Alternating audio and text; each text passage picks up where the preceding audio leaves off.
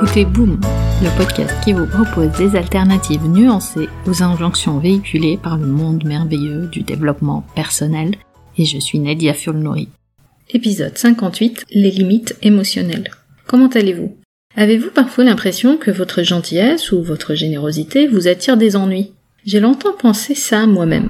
Trop donner, mon temps, mon énergie. Et je vous avoue que ça fait du bien d'être dans la générosité jusqu'à ce qu'on commence à se sentir mal ou être dans une posture de sauveur. La gentillesse et la générosité, dans ces cas-là, ne viennent pas d'une bonne place. Elles viennent de la peur de décevoir ou de la peur de ne plus être aimé. On nous dit d'apprendre à dire non pour établir des limites, comme s'il suffisait de dire non et que le problème est réglé. Mais soyons honnêtes ici, ce n'est absolument pas facile de dire non. Surtout quand on a des schémas de comportement ancrés depuis plusieurs décennies, on apprend à accepter de prendre trop de choses à notre charge alors qu'on sait, au fond, qu'on est incapable de tout mener de front. Dire non frontalement peut créer une sorte de dissonance cognitive. On cherche à se justifier, on finit par culpabiliser. On nous dit que non est un mot important, que c'est une phrase complète. C'est vrai. Pourtant, de dire non, tout court, peut aussi être très très difficile. Pour dire non, vous avez besoin d'être honnête avec vous-même tout comme pour poser des limites émotionnelles. Cette étape non plus n'est pas facile. Ça vous demande un travail sur vous-même, ça vous demande de connaître vos propres besoins, et ça demande aussi d'avoir conscience de ce que vous traversez. Parce que, laissez-moi vous dire, les limites émotionnelles sont la forme la plus élevée de la connaissance et de l'amour de soi. Poser des limites demande une forme de régulation émotionnelle aussi. Est-ce que vous savez reconnaître et créer un espace pour vos émotions d'une manière qui vous sert?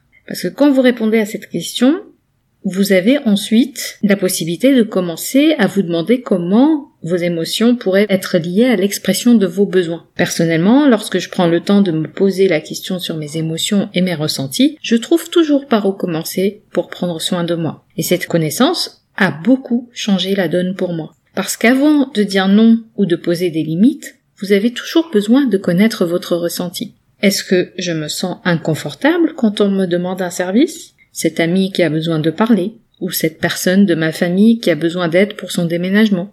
Parfois c'est quelqu'un qui va m'inviter à un repas avec des personnes dont je ne partage pas ou je n'approuve pas les opinions. Ou alors peut-être un collègue ou une collègue qui demande sans cesse de l'aide pour respecter ses propres deadlines tout en compromettant les nôtres. Que vous dit votre ressenti? Utilisez la réponse à cette question pour euh, réfléchir à ce dont vous pourriez avoir besoin et donnez-vous la permission de prioriser ces besoins-là. Y a-t-il un domaine de votre vie en ce moment où vous avez l'impression de trop céder et vous commencez à ressentir une forme de frustration, peut-être du ressentiment? Parce que laissez-moi vous dire, là où il y a de la frustration ou du ressentiment, il y a toujours des limites, les vôtres, qui ne sont pas respectées. Partout où vous avez du ressentiment, c'est un endroit où vous ne maintenez pas assez de limites. Et le ressentiment prend presque toujours racine lorsque vous n'avez pas posé de bonnes limites émotionnelles, celles qui vous protègent vous. Pour être honnête, je ne savais pas vraiment ce qu'était une limite émotionnelle jusqu'à il n'y a pas très longtemps.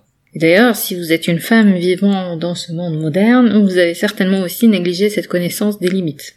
C'est comme ça. Pourtant, savoir respecter vos besoins et poser des limites émotionnelles est une décision très importante. Celle de prendre soin de vous quelles que soient vos circonstances. C'est votre décision. D'ailleurs, laissez-moi vous poser une question. Où, dans votre vie, pouvez-vous faire mieux pour fixer des limites? Est-ce que c'est au travail? Est-ce que c'est dans votre vie personnelle, dans certaines de vos relations? Comment pensez-vous définir ces limites? Dans quelle situation pouvez-vous dire non? Ce sont des questions très importantes. Maintenant, laissez-moi vous aider à développer cette compétence autour des limites émotionnelles. Si vous vous sentez prête à apprendre à poser des limites sainement pour prendre soin de vous, quelle que soit votre situation, quelles que soient vos circonstances, rejoignez-moi et un petit groupe de femmes motivées dans le bootcamp self-care à partir du 23 février. Toutes les informations sont disponibles sur la page nedia.sofrelab.com. Le lien sera dans les notes de l'épisode. Pour conclure, rappelez-vous que ce n'est pas parce que vous appliquez les bonnes méthodes que le bonheur vous est dû. Vous retrouverez les notes et les liens vers les références citées dans l'épisode sur boom.sofrelab.com. J'ai hâte de vous parler vendredi prochain sur votre application de podcast préférée. En attendant, nous pouvons continuer la discussion. Vous pouvez me retrouver sur mes réseaux sociaux via nedia.sofrelab.com. Ah, juste une dernière chose. Je compte publier des épisodes supplémentaires en bonus de façon moins régulière. Le meilleur moyen de vous assurer de ne rater aucun épisode est de vous abonner sur la plateforme de votre choix pour recevoir une notification à chaque fois que je mets en ligne un épisode. Et si ce podcast résonne en vous, vous avez plusieurs moyens de le soutenir, juste en en parlant autour de vous, en le partageant sur vos réseaux sociaux ou en mettant 5 étoiles sur Apple Podcast et un petit commentaire. Ça fait toujours plaisir. Un grand merci pour votre soutien et à très vite sur Boom.